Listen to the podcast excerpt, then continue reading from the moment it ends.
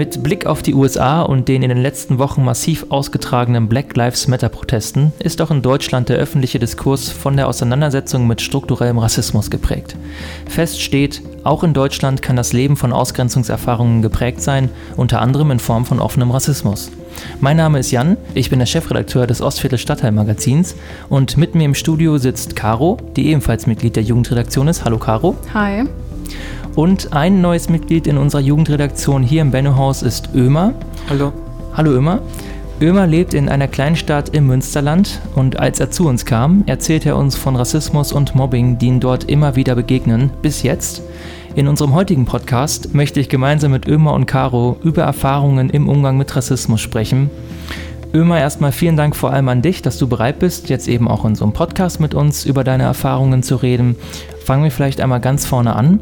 Was sind denn die ersten Erfahrungen, die du hier äh, in Deutschland, speziell in der Stadt, in der du wohnst, gemacht hast mit Rassismus oder mit Ausgrenzung, in denen du dich dann wirklich auch dementsprechend gefühlt hast? Ja, ich war äh, 2014 in eine Arbeitsmaßnahme ge geschickt worden da habe ich die erste Rassismus erlebt. Da waren äh, zwei Junge, die einer 20 Jahre alt ist und die andere 25 Jahre alt ist und am Anfang haben sie nicht gewusst, dass ich aus der Türkei stamme, weil, weil ich habe damals nicht Bad gelassen und ich kleide mich eher westeuropäisch aus, deswegen sie können nicht sofort merken, dass ich aus der Türkei stamme. Mhm.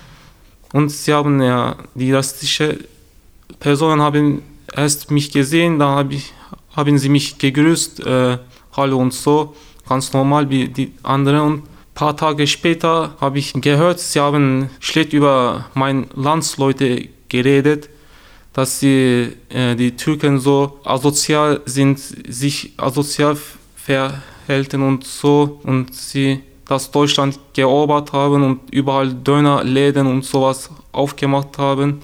Sie haben immer beschwert, dass sie die Türken das getan haben. Sie wussten natürlich nicht an dem Moment, dass ich äh, aus der Türkei komme. Und dann, ich habe ein oder zwei Tage gefehlt. Ich habe mitgekriegt, dass meine Mutter Brustkrebs hat. Und dann hat Ärztin äh, ihnen gesagt, dass sie operieren soll. Äh, ich habe äh, Mai erstmal war ich da. Und die Ärztin hat gesagt, dass sie spätestens im äh, Herbst operieren soll, dann habe ich natürlich schockiert. Ich habe ich hab das früher nicht erlebt, dass meine Mit Familienmitglieder eine schwere Krankheit gehabt haben. Und dem Moment hat mein Vater auch äh, krank gehabt. Äh, sie, sie hatte auch zu uns gekommen, aber wir haben gemerkt, dass sie äh, Demenzsymptome hat. Mhm. Deswegen ich soll meine Mutter aufpassen, auch gleichzeitig auf meinen Vater. Aber dann habe ich äh, gefehlt natürlich ein, zwei Tage. Danach kam ich wieder zur äh, Maßnahme und sie haben äh, miteinander wieder gesprochen über schlecht über die Türken. Sie haben gesagt wieder, dass die Türken blöd sind, dumm sind, sie das ganze Deutschland erobert haben und so. Und die Mädchen erzählte, sie hat Mobbing gekriegt von den alten Klassenkameraden und sie hat immer gesagt, dass sie Türken waren, deswegen, dass sie alle Türken dumm sind und so. Danach hat mir äh, Lehrer gefragt von äh, Maßnahme, warum das ich gefehlt habe. Während ich angefangen habe zu erzählen, sie haben vor der äh, Erzählung haben sie mitgekriegt, dass ich aus der Türkei stamme, weil die Mädchen hat die ganze Zeit rumgelabert über die Türken und der Kumpel von seinen Mädchen anscheinend hat, hatte sie gewarnt, bist leise, hier sitzt ein Türke. Und sie hat zu mir sehr frech angeguckt nach dem Moment, dass sie mitgekriegt habe, dass ich aus der Türkei komme. Und dann hat sich beruhigt, weil an dem Moment die Lehrer zu uns gekommen hat, weil wir da haben wir immer Zeitung gelesen am Anfang, dann haben wir Praktikumsstelle und so sollen wir immer suchen jeden Tag. Und dann hat der Lehrer mir gefragt, was, warum dass ich ein oder zwei Tage gefehlt habe. Ich habe angefangen zu erzählen, weil meine Mutter äh, Krebs war. Wir haben den ganzen Tag, weil wir unterwegs waren, ganzen Tag zu Krankenhaus suchen und so. Deswegen habe ich gefehlt habe und dann, wo ich am Erzählen war, sie hat die rassistische Mädchen hatte mir gesagt, aber mein Onkel ist auch Krebs. Und die andere rassistische Junge hatte mir angeschrien, so dass, dass sie dumme Begründungen ist, dass ich sie, dass er sich auch so immer frei schreiben lasse mit so dumme Begründungen und so. Mhm. Sie hat mir sehr laut angeschrien. Mhm. Und da habe ich schockiert natürlich. Das war erste meine Rassismus-Erlebung und dann hat die Lehrer mir gesagt, wer ist dein Arbeitgeber und so, so, so. Dann hat die Lehrer uns äh, freigelassen, zum, dass wir weiter zur äh, Praktikumsstelle zu gucken. Dann habe ich mir überlegt, ob ich das da verlasse oder nicht. Das war ein oder zwei Stunden habe ich trotzdem da geblieben und danach habe ich ohne Meldungen sofort äh, weggehauen zu Hause. Und als ich zu Hause kam, fragte meine Mutter, warum dass ich gekommen bin. Ich habe sie erzählt, dass ich Rassismus erlebt habe. Weil meine Mutter äh, hatte mir gesagt, du sollst lernen, mit dem Leute umgehen, kämpfen. Ich habe gesagt, worauf soll ich das lernen, mit, mit so, das ist Rassismus. Ja. Mhm. Und die, ähm, die Lehrerin, die jetzt in dieser Maßnahme war, die hat das doch mitbekommen. Ja, sie hat gar nichts. Sie hat nichts dazu nicht, gesagt. Nichts dazu gesagt. Mhm. Hör auf oder so. Waren denn die Leute, die dich rassistisch behandelt haben, hatten die denn auch einen Migrationshintergrund? Nein, die waren äh, anscheinend Bio-Deutsche.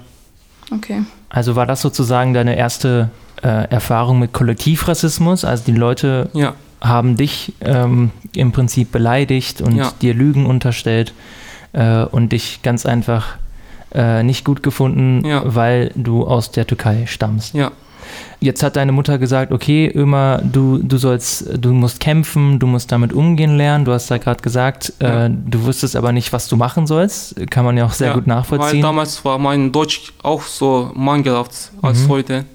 Und hat denn deine, also hat deine Mutter zum Beispiel, auch deine, deine Eltern im Allgemeinen, haben die selbst auch schon solche Erfahrungen gemacht? Also ich habe auch meine Mutter gefragt, sie hat gesagt, sie, sie sagt immer, dass die Deutschen ganz nett sind und so, aber mein, ich habe von meinem Vater auch nicht gehört.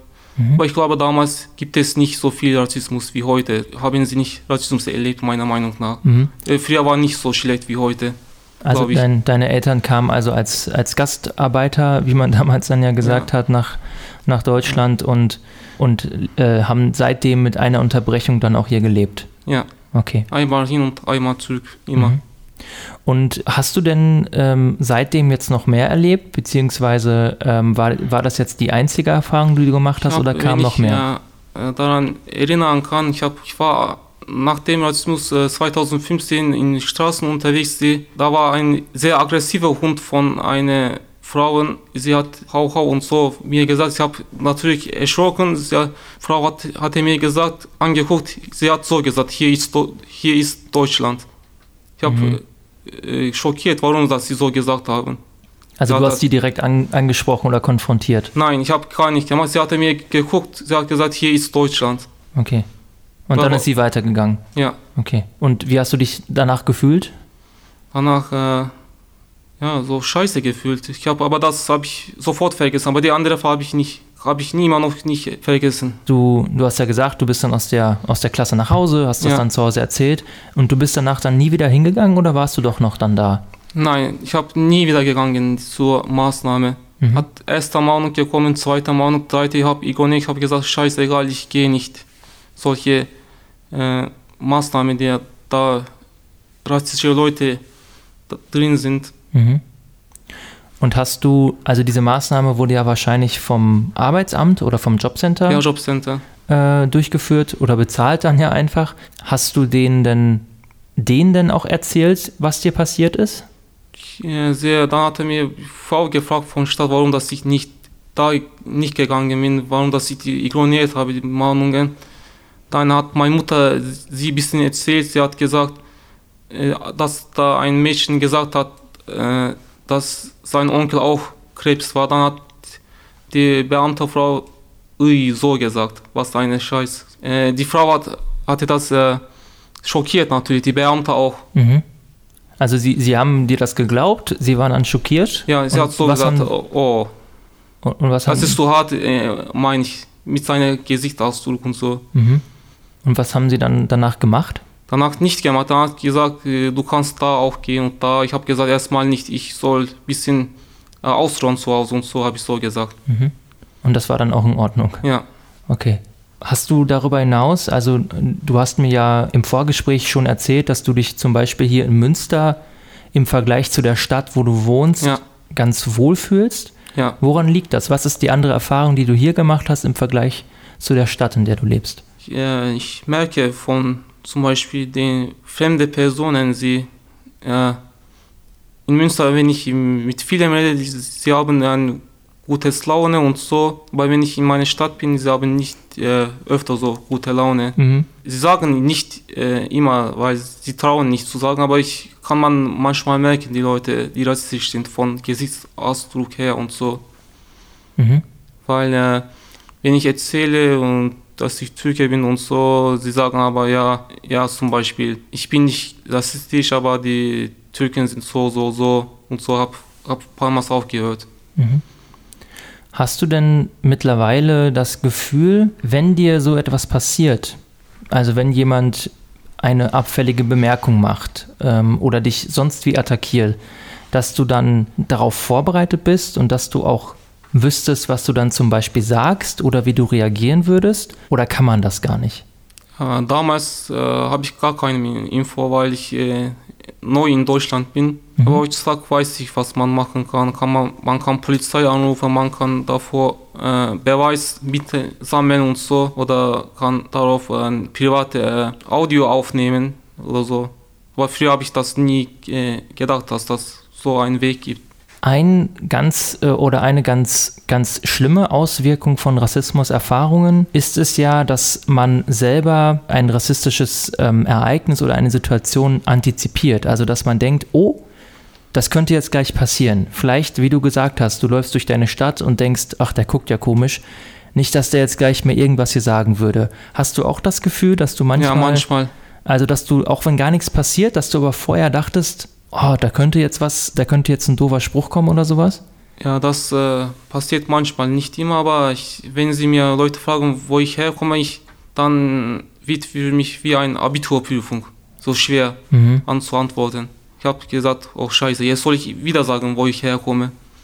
Weil ich kenne sie nicht, ich weiß sie nicht, äh, ob sie gegen meine Herkunft was haben oder nicht. Mhm. Deswegen. Passiert das häufig, dass, also auch generell im Alltag, dass Leute wirklich einfach fragen, also du sagst, hi, ich bin Ömer und dann ist die erste Reaktion, hi Ömer, woher kommst du?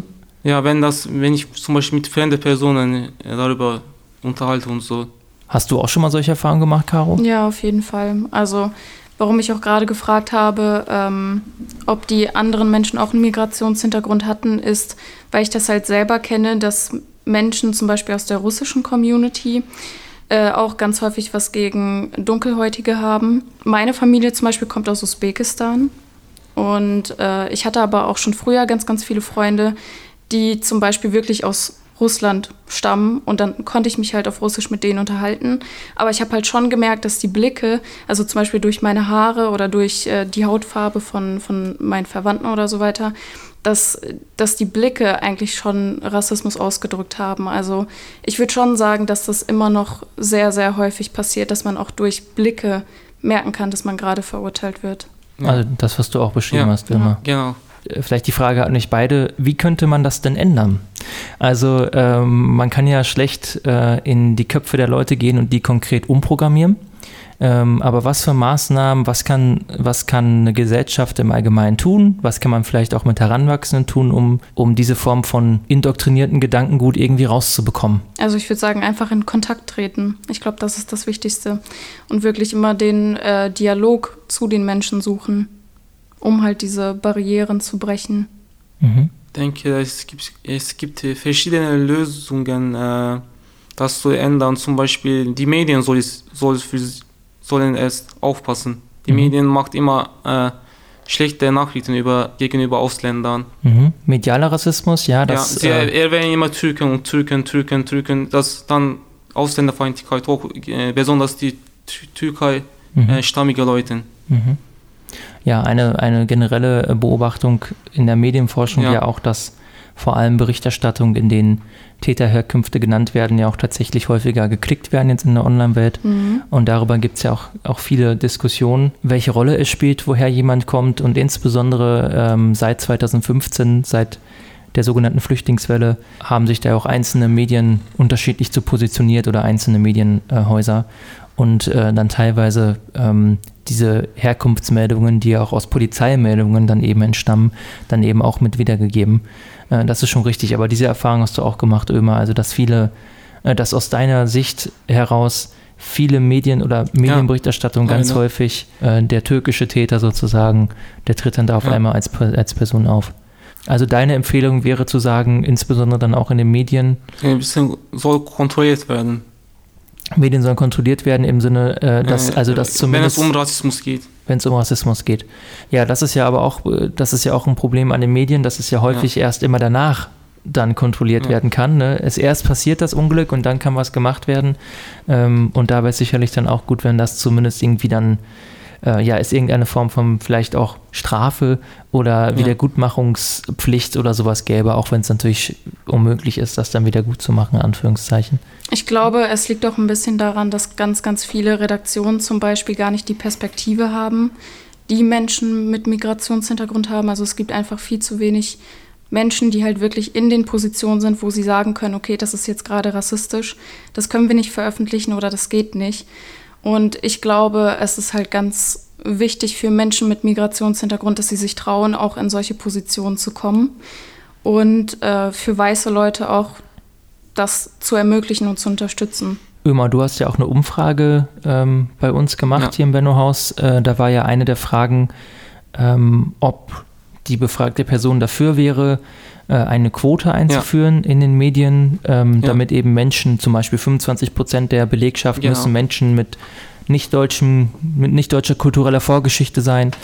Ömer, vielleicht äh, zum Abschluss, ähm, hast du denn konkrete Wünsche oder Hoffnungen in Bezug auf dein Leben hier in Deutschland? Was, was würdest du dir wünschen, dass anders wird, damit du dich äh, auch wohler oder, äh, oder gut aufgehoben fühlen kannst? Ja, wie ich gesagt habe, die Medien sollen ein bisschen positive Nachrichten machen über, gegenüber Türken zum Beispiel oder, oder ausländische Personen.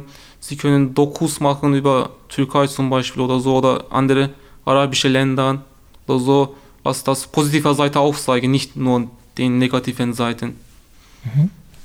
Und Caro, wie sieht es bei dir aus? Also ich habe ja auch gerade schon gesagt, dass ich es gut fände, wenn weiße Menschen äh, Menschen mit Migrationshintergrund unterstützen würden oder mehr unterstützen würden, als dass sie das jetzt schon tun.